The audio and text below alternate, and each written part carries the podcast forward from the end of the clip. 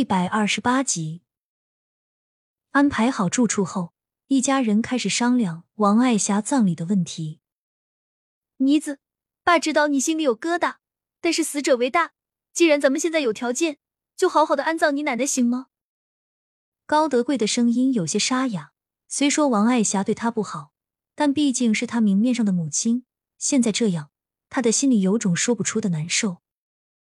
爸，行。我知道了。高小佳看到高德贵那个样子，也叹了口气，算了，入土为安。当晚，村里好多村民过来帮忙，因为高祥龙身体问题，所以熬夜的工作就交给了高小杰和高德贵。高小佳和刘慧芬还有周小琴负责招呼前来拜祭的村民，两个小不点暂时交给了桂花婶子照顾。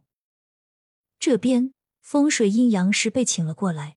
是一位长相慈祥的老者，十里八乡都叫他长生叔。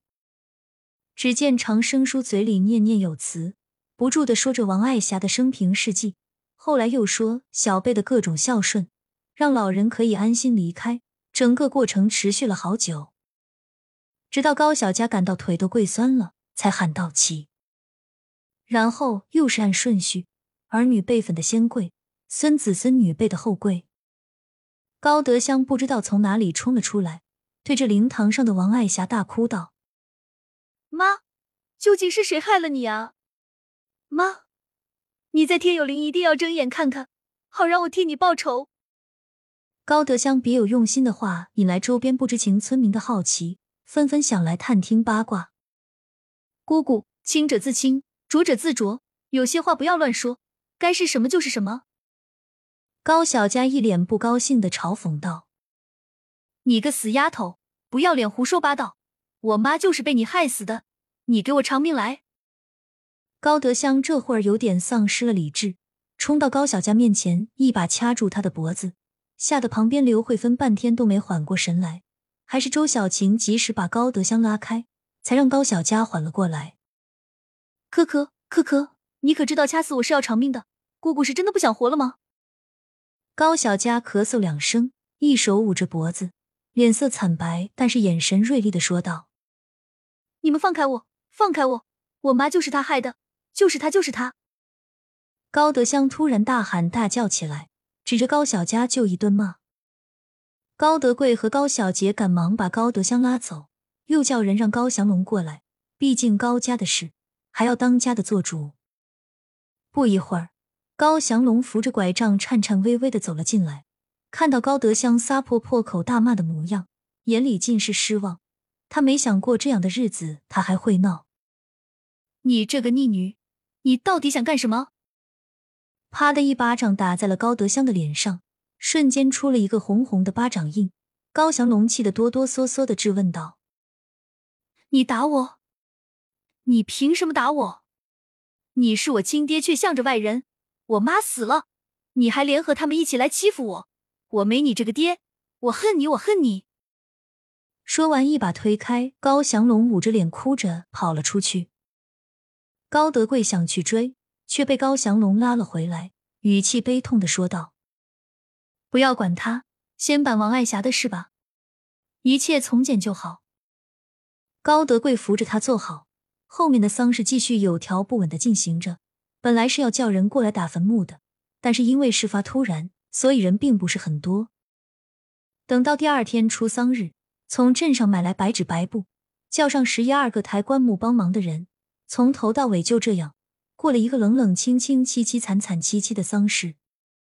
当天出丧，只有高德贵一家人在棺材后送丧，无鼓乐相送，无金童银女伴嫁，无关帐，只有几个花圈孤单的挑着。高德香从头到尾都没有再出现过，这是近年来农村丧事办的最冷清的一例。本来高德贵想要大办一场，但因为高德香的闹场和所作所为，瞬间失去了兴趣。就这样，随着一声落棺，王爱霞的一生就这样结束了。回去后，缓和了一段时间，生活又回归平静，直到高小佳接到郑阿妹电话。说闽江三角洲那边有人看上了鱼，想问一下定价。那个暂时先不卖，等我最近回去了再说。麻烦你了，姐。挂了电话，高小佳又给赵师傅打去了电话。赵师傅，装修的事情忙得怎么样了？最近实在是太忙，都没有去看，不好意思。你是大忙人啊，小佳，基本差不多了，明天你有时间就可以过来看看，有需要改动的地方跟我说。好，那明天的早上十点店里见，到时候见面详细聊。挂了电话，高小佳专门去跟高小杰说了这件事。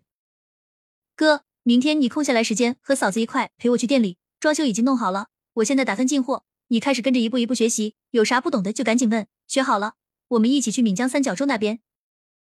高小佳看高小杰和周小琴都在，便认真的叮嘱道：“行，妮子，哥和你嫂子都听你的。”高小杰看了周小琴一眼，然后回应道：“第二天一早吃过早饭。”高小佳便带着周小琴和高小杰两个人来到京都，因为是第一次过来，周小琴明显要更兴奋一些。